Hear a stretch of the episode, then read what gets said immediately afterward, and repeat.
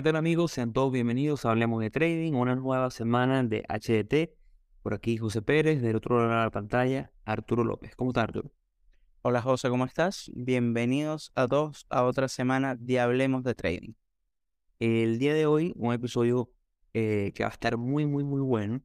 Eh, sé que les va a gustar muchísimo. Es un episodio que tenemos ya un poco de tiempo tratando de llevarles las enseñanzas a estos traders que nosotros seguimos, que conocemos, eh, o ejemplos históricos como el día de hoy, eh, de personas que han sido exitosos en la carrera que nosotros hemos escogido, que es la del trading, eh, y que nos parece fascinante estudiar su camino para tratar de replicar las cosas buenas que han hecho y tratar así de alcanzar esa mejor consistencia en el trading. Antes de arrancar el episodio de hoy, recordando siempre las redes sociales, gracias a ustedes porque hemos crecido muchísimo en los últimos seis meses, en los últimos dos años, haciendo este episodio, este, este podcast y, bueno, con mucha motivación por todo lo que viene. Eh, estamos en las redes sociales, estamos en Instagram como arroba hablemos.de.trading, estamos en Twitter como arroba hablemos trading, estamos en YouTube como hablemos de trading. En Instagram hay un link donde pueden ver todas las redes sociales y aparte pueden suscribirse al newsletter que sale semana a semana. El newsletter de esta semana está espectacular, así que eh, vayan y suscríbanse.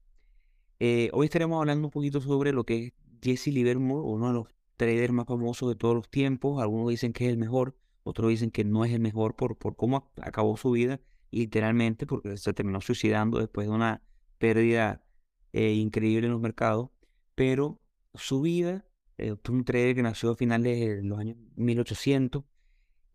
su vida estuvo marcado por un camino de trading muy exitoso y ciclos muy alcistas, ciclos donde perdía todo entonces, al final de, su vida, hay dos libros muy famosos. Un libro que se llama Recuerdo de un operador de bolsa, escrito por Edwin Laffer, eh, una especie de, narración eh, autobiográfica, eh, donde, que bueno, que no es más que, un poquito de ficción, porque lo, lo escribió, el autor lo escribió como si fuese en primera persona, como si fuese Jesse, y no, no fue así. Pero un libro muy, muy bueno que como dato curioso lo tenemos disponible para todos ustedes. Eh, nos pueden escribir al correo correo.ht.gmail.com y ahí podremos eh, compartirle este libro en español, que bueno, es muy difícil de conseguir y lo tenemos para todos ustedes. Entonces, bueno, para entrar ya en materia, Arturo, vamos con, con, lo que serían los primeros, estos ocho puntos que estaremos hablando el día de hoy, que son las, básicamente las ocho razones eh, que se encuentran en, estos libros por las cuales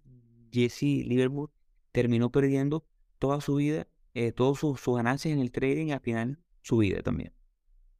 Sí, no, sí, el, eh, es justamente eso, y e, es, como, bueno, ver qué, qué podemos aprender de, de, de, esas causas que lo llevaron a la, ruina, a la ruina y ver también la comparación de los errores que se cometían en Jesse Livermore, un, o sea, fue un trader de hace muchísimos años eh, y son errores que se mantienen todavía actualmente vigentes, que los seguimos cometiendo, que se siguen ocurriendo y se seguirán eh, ocurriendo en, el mercado en todos los nuevos inversionistas. Entonces, bueno, el primer, el la primera razón, ¿verdad? Es el, eh, el dejar las pérdidas correr. Y bueno, justamente el dejar las pérdidas correr es uno de los errores, yo creo que más eh, bueno, es un error bastante común en, muchos traders novatos que operan sin un, sin un stop loss, sin alguna orden de venta que corte las pérdidas a tiempo. Y, obviamente el, el, mantener, o sea, eh, viene dado por esa misma esperanza, esa misma eh, ganas de que eh, ganas no, sino esa, esa esperanza, es que esa es la, palabra esperanza, de que la acción va a retomar o el activo va a retomar eventualmente y lo que termina sucediendo es que ocurre todo lo contrario, continúa cayendo la acción y entonces la pérdida que pudo haber sido controlada en un valor eh, pequeño, el, bueno, termina siendo una pérdida mucho más grande por esta misma, por esta misma, eh, por esta misma esperanza. Esto es algo que se ve mucho en los traders novatos, incluso se ve mucho en, en, en, eh, traders que tienen, no sé, operaciones que compraron en cierto valor y yo creo que eh, por, yo diría que por, por, por orgullo, quizás no venden para no estar equivocados. Y eso es uno de los errores más grandes que uno puede tener, el no ser humilde frente, frente al mercado. No sé qué opinas tú, José. Mira, yo creo que una de las razones principales o una de las fases en las cuales se da más allá del trader novato es ese trader que viene de una racha de 5 o 6 operaciones, 8 operaciones al hilo positivas. Vienes con ese ego inflado, vienes con esa motivación y crees que, bueno, soy más grande que el mercado y el mercado eventualmente te termina humillando, por así decirlo, ¿no? Esa es una de las grandes razones y él, eh, en este libro que, escribió Edwin y en el libro que escribió el propio Jesse, lo deja muy claro. Esa, esa, dejar las pérdidas o los perdedores correr fue uno de los grandes, uno de los grandes errores en su vida. Él es muy famoso por haber sorteado el mercado en dos oportunidades históricas, antes del terremoto de San Francisco en 1906 y antes de la caída de la bolsa de 1929 ante la Gran Depresión Económica. Ese tipo de cosas, en el mismo libro, él habla como eh, después de, ese, de esas grandes victorias se sentía invencible y lo que terminaba pasando era que terminaba perdiendo todo el dinero que había hecho solamente por no aceptar que el mercado es más grande que todos nosotros. Y esto nos lleva también al segundo punto, esta segunda razón o enseñanza que, que identificó Jesse como una de las razones por las cuales perdió todo su dinero, y era sobreoperar. Eh, esa, esa constante necesidad de operar todos los días. Amor, tú eres un swing trader o eres un day trader eh, y te sientas todos los días en la computadora buscando operar y tienes dentro de tu plan que tienes que operar todos los días. Y yo creo que eso es un error muy grave porque lamentablemente el mercado, eh, independientemente de la estrategia que tengas, no te va a dar una entrada todos los días. Y hay que entender, hay que tener mucha disciplina, y eso lo vamos a ver más adelante, para entender que hay momentos en los cuales decir, mira, hoy el día no está como para mí, hoy no opero.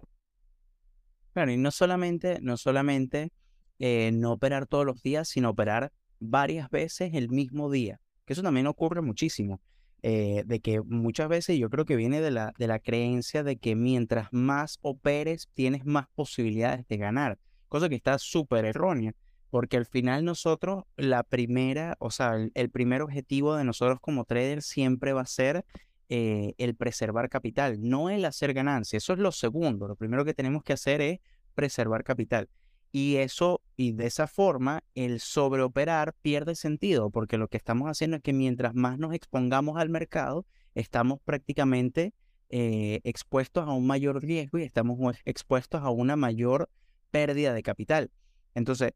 eh, el sobreoperar e, es, yo creo que es algo complicado, hay formas de manejarlo. Justamente yo creo que una de, de las formas más eh, más fáciles es, bueno, viéndolo desde este punto de vista de que estamos para preservar capital, eh, pero también se pueden hacer otras cosas como, eh, por ejemplo, el, tomar operaciones en demo. si te cuesta mucho no tomar una otra operación o, empiezas a ver que el mercado te está dando muchas oportunidades y ya cumpliste tu cuota del día por, por, o sea, por tu plan de trading, bueno, puedes hacer operaciones en demo de forma tal de que no estés exponiendo riesgo al mercado. Eh, la verdad, yo creo que lo mejor al final de todo esto, esto yo creo que es como una, una alternativa provisional. Yo creo que al final lo mejor de todo esto es eh, no sobreoperar. Eso es lo que, lo que hay que hacer al final. Porque fíjense que a un trader tan grande como Jesse Livermore lo afectó a tal manera que fue una de las causas por la cual cayó en ruina. Entonces, creo que es importante tomarlo en cuenta y lo hemos conversado en otras oportunidades dentro del podcast. Así que bueno, de ahí pasando al tercer punto que me llama mucho la atención y me gusta mucho, es el seguir consejos, seguir tips de inversión, seguir, consejos de inversión. Eh, yo creo que esto es algo que nos ha pasado a todos. Siempre tenemos alguna persona, algún compañero, algún amigo que siempre, o sobre todo si está dentro del mundo del trading, siempre te, te, dice, bueno, mira, mira esta acción o mira este, eh, o yo estoy operando tal cosa, o inclusive no solamente en eso, sino también eh, viendo en, en, las redes sociales personas que te, eh, te recomiendan tomar acciones, te dan alertas de entrada. yo creo que eso es un peligro, sinceramente, porque... El, o, sea, es un peligro y también es algo un, un poco irresponsable de ambas partes, justamente porque eh, la persona que está dando la alerta o que está dando el consejo lo está haciendo desde su interpretación, desde su análisis. Entonces, eh, te deja, eh, y desde su plan, desde su, desde su acercamiento, Entonces, claro, si tú tomas esa, ese consejo, sí, efectivamente puede ser que la acción que él escogió va a ser muy positiva o, explota todo, pero el problema está en que no la vas a saber manejar porque no tienes el mismo, el mismo acercamiento o, o la misma estrategia que la persona que la está dando. La convicción. Y la misma convicción también es eso. Entonces, yo creo que un, o sea, es un error, eh, o sea, es un error muy grande y eso lo hemos visto no solamente ahorita en Jesse Livermore, sino también en el libro de Nicolás Darvas, también él comenta de que él siguió en mucho tiempo la, los consejos financieros de su broker. Entonces, eh, es algo que hay que tratar de evitar, tratar de, o tratar de filtrar ese ruido, porque también lo vemos en analistas, en noticias, eh, en, las mismas redes sociales, siempre gente que está, eh,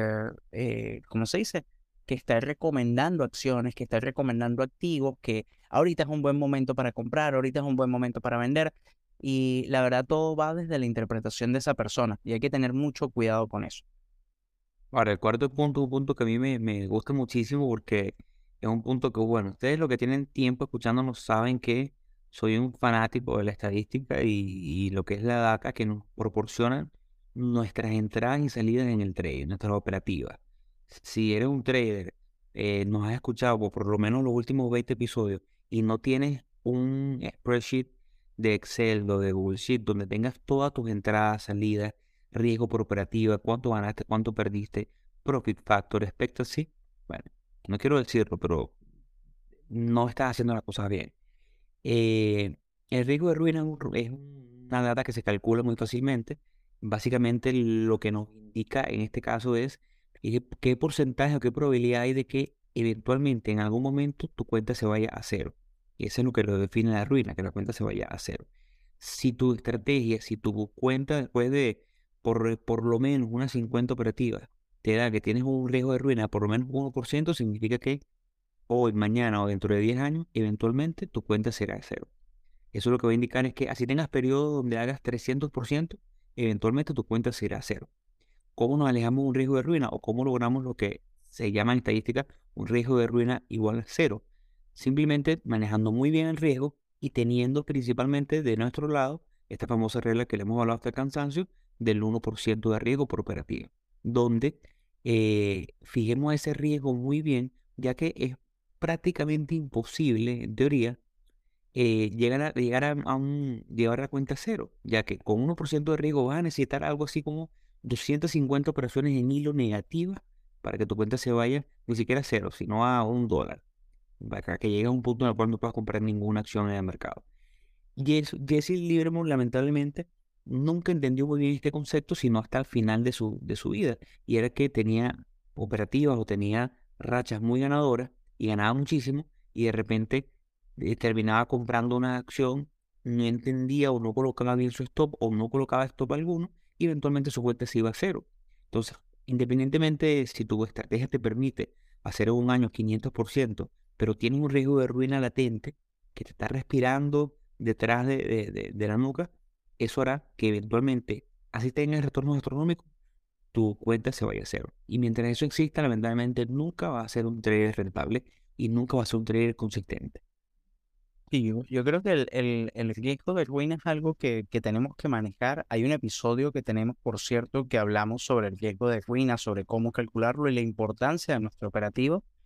Eh, si no lo han visto, pueden pasar a verlo sin ningún problema, que es bastante interesante para que lo, para que lo consideren dentro de, dentro de, su estrategia.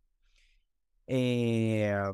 pero bueno, pero claro, pensándolo en, en, en un trader tan famoso eh, que no tenga como este, o sea, este concepto tan básico como considerado, eh, o sea, es impresionante. O sea, yo a mí, a mí de verdad que me, me, me llama mucho la atención porque muchos de estos errores, yo, yo, los pienso y yo digo, sí, efectivamente, estos son errores que pude haber tenido en algún momento, o la mayoría, los puedo haber tenido en algún momento, pero eventualmente los fui cortando poco a poco y eso yo creo que me va a acercar un poco más al objetivo de, de, llegar a ser el mejor trader de todos los tiempos. pero bueno, pasando al, al punto 5, eh, se habla, o sea, se comenta de que una de las causas fue el tema del tamaño de las posiciones. Al parecer eh, Jesse Livermore tenía, él tenía eh, eh, um, un problema en el no en el cálculo, sino en la forma o el tamaño de las posiciones que, tenía para, sus operaciones. Entonces, lo que, lo que al parecer, cuando tenía operaciones muy positivas, él tenía mucho apalancamiento, tenía sobreapalancamiento. Entonces, claro, tener este, tener este concepto que lo hemos conversado en otras oportunidades, claro, si bien va de la mano con el control del riesgo, es muy importante tenerlo, eh, o sea, tenerlo establecido de forma tal de que no nos vaya a llevar a, a, una eventual ruina o quiebra de la cuenta de nosotros, porque eh, es importante saber, bueno, cuánta va a ser la cantidad de acciones que vamos a comprar para mantener el riesgo aceptado. Si el riesgo de nos, o sea, el riesgo aceptado no, si el riesgo que tenemos según nuestro plan de trading. Si nosotros vamos a arriesgar el 1% de una cuenta de 5 mil dólares, que estamos hablando que son 50 dólares, bueno, ¿cuántas acciones tenemos que comprar para que cuando el stop loss, no, o sea, si en dado caso nos toca el stop loss, bueno, perdamos un máximo de 50 dólares? Y eso es, y, y, ahí, y de ahí viene como el, el, todo este tema de de, del tamaño y la posición que tenemos que tener. No sobreapalancarnos, porque obviamente eso lo que nos va a hacer es, bueno, eh, arriesgarnos, o sea, arriesgarnos, no, exponernos mucho más. Por lo tanto, hay que tener esa, ese concepto tan básico bien interiorizado para poder, para poder evitar este tipo de, errores. Y ojo, eh, importante destacarlo, no solamente con el tema del 1% y, y tener claro la cantidad de acciones que vas a comprar, sino que no es lo mismo un day trader que tenga una cuenta de 5 mil dólares y se vaya para un day trade eh, de 5, de 10 minutos, de media hora, 100% de su cuenta, eh, que si no conoces bien los parámetros de riesgo tampoco, tampoco es bueno que lo haga, a que lo haga un swing trader y vaya y ponga el 100% de su dinero, así sea con el 1% de riesgo por operativa, pero tengas que colocar el 100% de tu cuenta en un solo nombre. Pero ¿qué puede ocurrir? En el day trading es un poco más fácil controlarlo porque compras, estás viendo la pantalla, pones tu stop y es una operativa que te va a durar de 5 minutos a una hora, por decir un número. Pero si vas a hacer el swing trading, swing trading y vas a, así defines tu 1%, pero necesitas, por lo mejor, por la diferencia entre tu entrada y tu stop, colocar el 100% de tus 5 mil dólares y dejar esa posición abierta por varios días, lo que puede ocurrir es que un evento catastrófico eh, lo que llaman Black Swan, que son eventos que son poco probables, pero que son muy posibles, porque la probabilidad dice que, bueno, así sea poco probable puede pasar. Lo que va a pasar es que si tienes un gap down de 10%, vas a tener una pérdida de 10%. Entonces, una pérdida que inicialmente estaba estipulada en 1% de riesgo, termina siendo 10%. Y si el evento es muy catastrófico, como pasó por lo menos a, a mediados del año pasado, donde el jefe de finanzas, el CEO de Bethesda Billón, se suicidó y la empresa cayó 30%. Si tenías un swing con todo tu dinero, perdiste 30% de la noche a la mañana. Entonces, tener ese concepto claro, eh, que Jesse lamentablemente no lo tuvo por mucha parte, mm, buena parte de su carrera, te puede llevar a lo que va al punto, lo que fue el punto anterior, que es ese riesgo de ruina.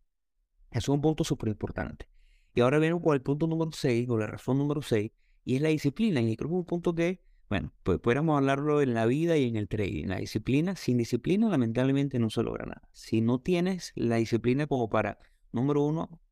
estudiar y dedicarle el tiempo que requiere el trading, porque esto es una, esto es como la, yo creo que es como un doctor, es como la medicina. Necesitas constantemente educarte, eh, constantemente mantenerte inmerso en los mercados. Eh, esto no funciona como que, bueno, ya me leí el libro y, bueno, prendo la computadora una vez cada 15 días y hago mil dólares porque hago 5 de trade. Lamentablemente no funciona así. Eh, si no tienes esa disciplina para aparte seguir tu plan de trading, para mantenerte dentro de tus parámetros de riesgo, para comparar solamente las acciones que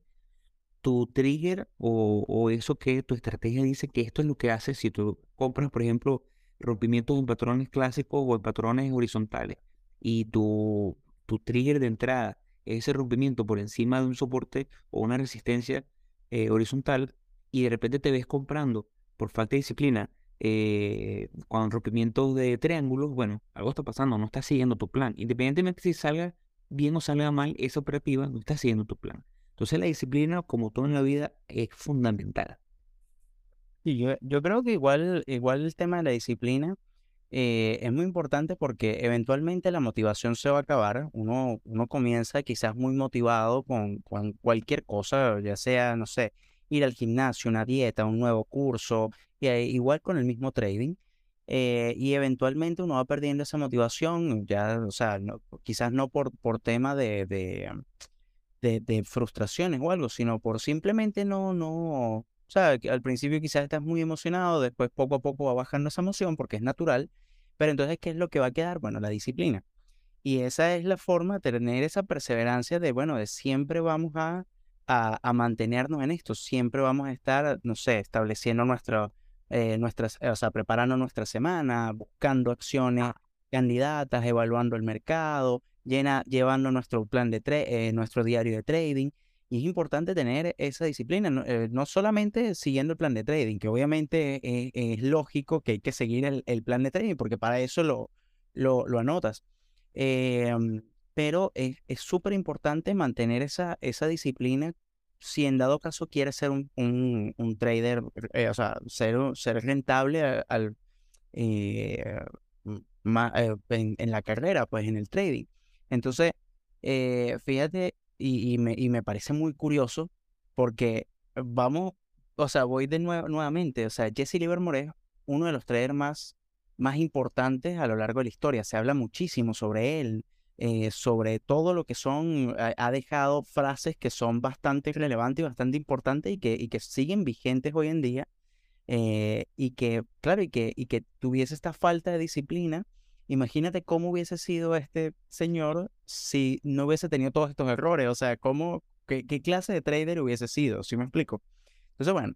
el, ese punto yo creo que es que, que es muy importante y hay que, hay que mantenerlo y hay que siempre estar reforzándolo. Y eso nos lleva al punto 7. Yo creo que tanto el punto 7 como el punto 8 me gustan mucho porque no son directamente de, sobre el trading, sino más sobre, eh, sobre la persona como tal, en general sobre cómo son su, eh, cómo es su educación financiera. Y bueno, una de las cosas que, que, el, séptimo punto es, bueno, el estilo de vida que tenía Jesse Livermore. Eh, Jesse Livermore era una persona que gastaba mucho dinero en, en gustos y en cosas, en todo lo que pudiera comprar el dinero, todo lo que mansiones, carros, vacaciones. Entonces, ¿qué es lo que sucede? Bueno, es una persona que eh, tenía esa, era muy gastativa, entonces te podrás imaginar que eh, todas las ganancias que venían del trading, bueno, se iban justamente en, pura, en puras cosas que no, o sea, eh,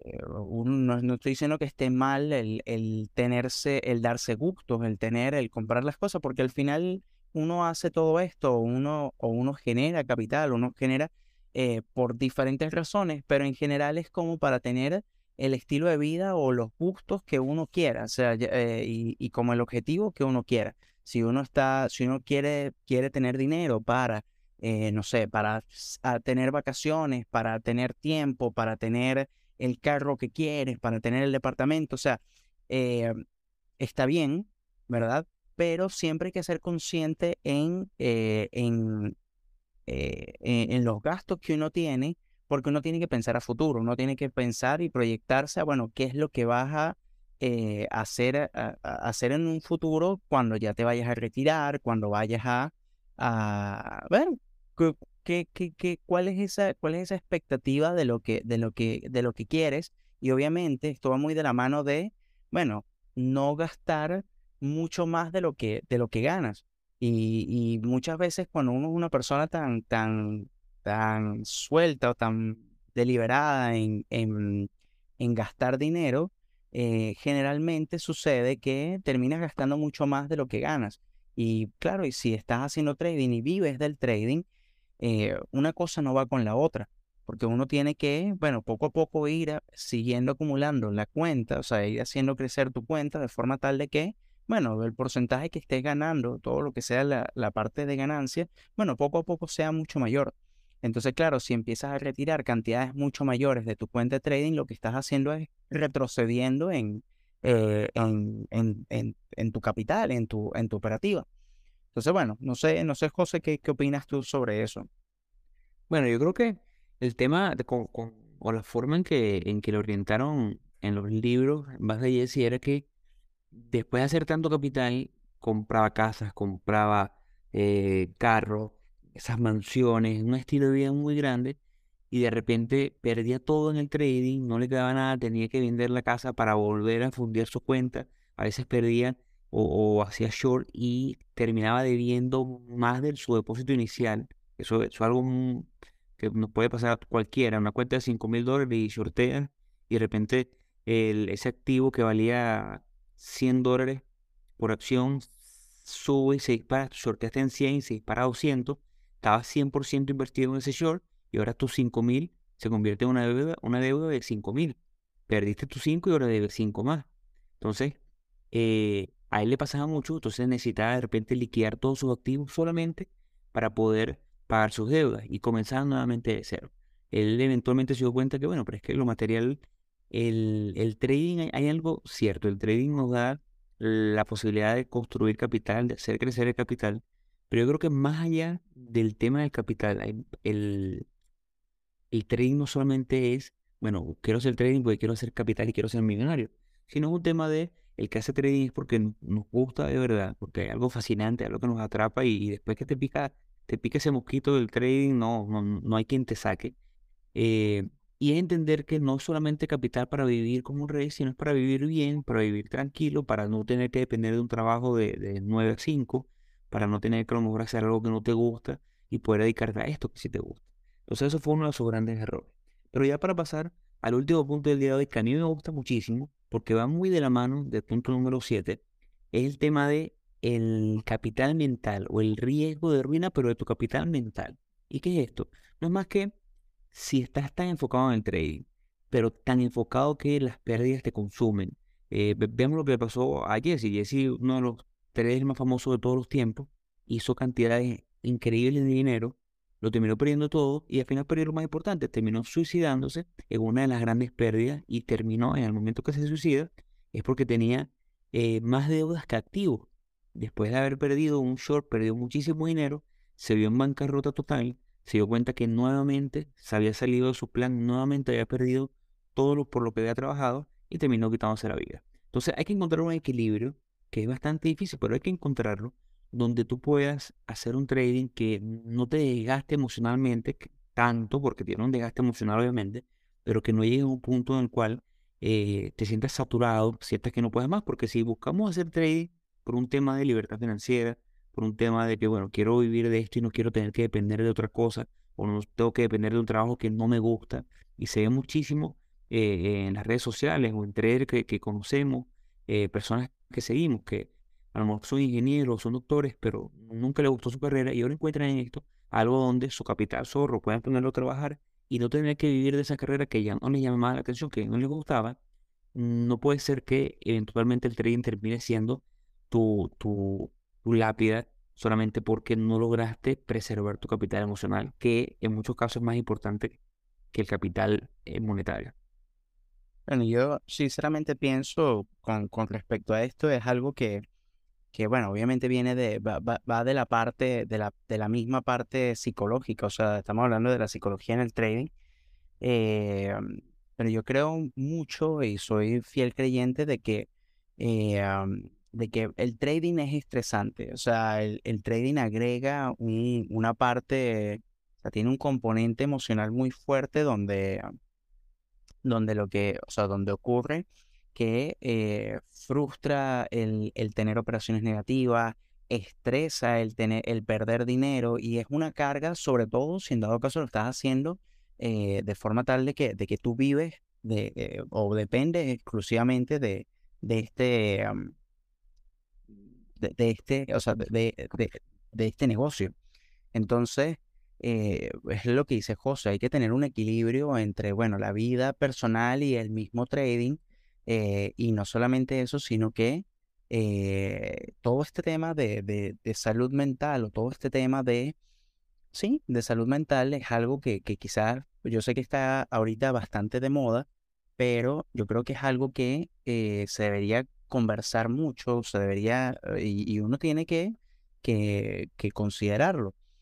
uno no puede operar o uno no podría estar tomando decisiones de, de, inversión si tienes eh, no solamente, o sea, problemas eh, en otras áreas de tu vida y te están como, como,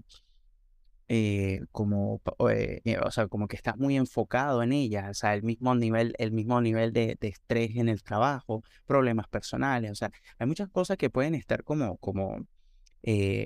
como molestando y bueno, y es justamente esto lo que, lo que le pasa a, o, lo que le pasó justamente a, a, a Jesse Livermore. Eso sumado a, bueno, eh, tuvo una gran pérdida y obviamente esa gran pérdida, imagínate el, nivel, o sea, el problema emocional que te, que te causa, que, que, bueno, que llegó a tomar hasta, hasta esta decisión.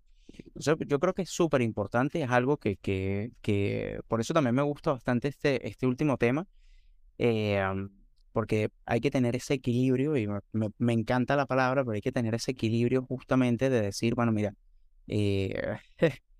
Eh, hasta aquí, hasta aquí puedo llegar. O sea, no puedo, tengo que tomar decisiones sobre esto, tengo que ver la forma en cómo, mm, eh, en cómo eh, puedo como canalizar todo este, la, esta parte psicológica que estoy sintiendo, o esa parte emocional que uno está sintiendo, y,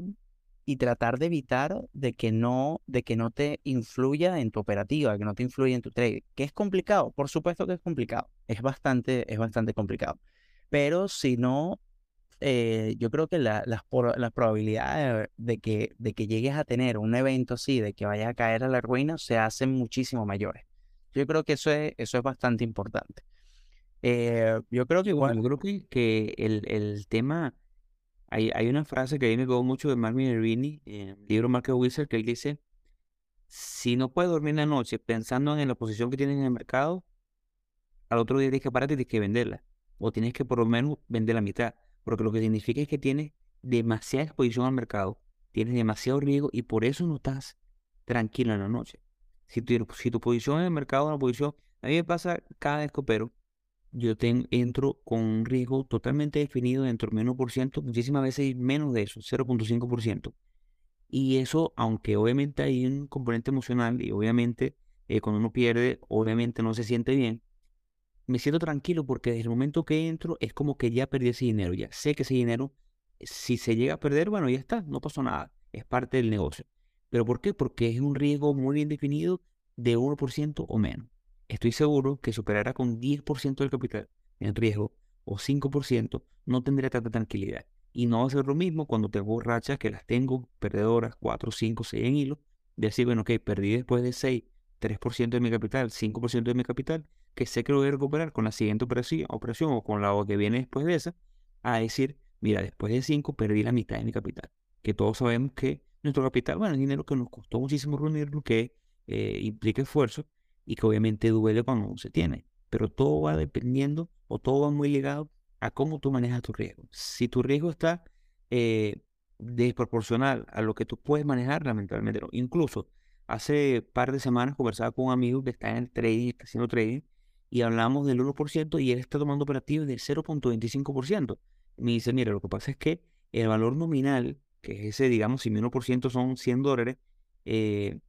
a que lo, aunque lo veas como 1%, a lo mejor ese, ese número, 100 dólares, te cuesta mucho porque lo ves como un número pesado. Dice, mira, 100 dólares a lo mejor me lo gano en un día o en una semana, me cuesta, entonces siento que es mucho, voy a reducirlo. Y eso es lo que le pasa a este amigo. Me dice, mira, el 1% para mí ahorita representa mucho nivel nominal, me da, me da un poco de miedo, estoy usando 0.25. Y le dije, mira, perfecto, mientras esté dentro de ese 1%, perfecto, porque así construyes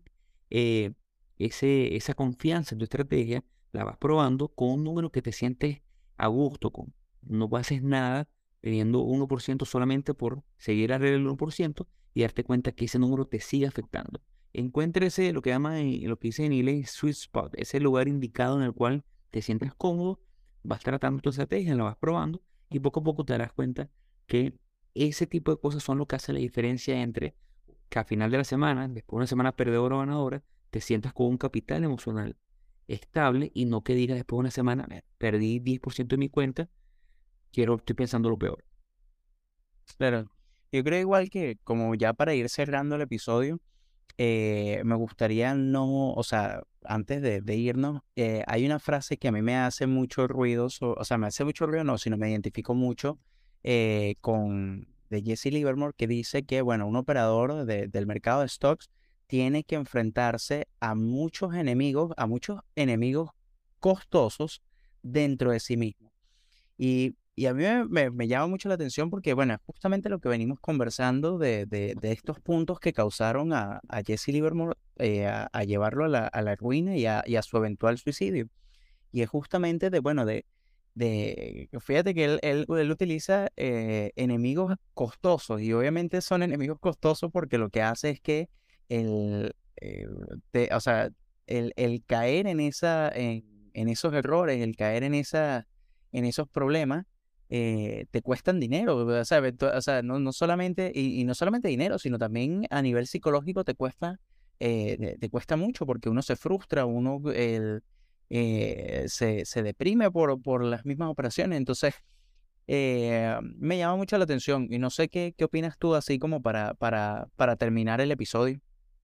No, es que yo creo que el, el enemigo número uno en el trading y tu carrera como trader eres tú. Así de sencillo. Esto no es una competencia eh, con el trader que está al lado, conmigo o con Arturo. Es una competencia contigo mismo. Y para cerrar el episodio ya definitivamente, porque bueno, podemos estar aquí cinco horas hablando de esto, eh, yo creo que dentro de todo este camino de trader,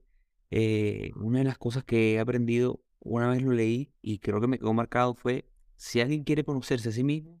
que intente ser trader. Porque te das cuenta de que si tienes problemas de disciplina, que si tienes problemas con el manejo de tu dinero, eh, con esa constancia que necesitas para poder lograr el objetivo, bueno, muchísimas cosas. Creo que es algo que, eh, independientemente de que lo identifiques como tu carrera para siempre, es algo que todo el mundo debería, aunque sea por algún momento de su vida, debe intentar, primero por el, aspecto de educación financiera y, de inversión, que no tienes que ser trader para invertir tu dinero y hacerlo crecer y que no simplemente esté un banco haciendo 0.01% anual, cuando pudieras tranquilamente tener exposición al mercado con los principales índices de la bolsa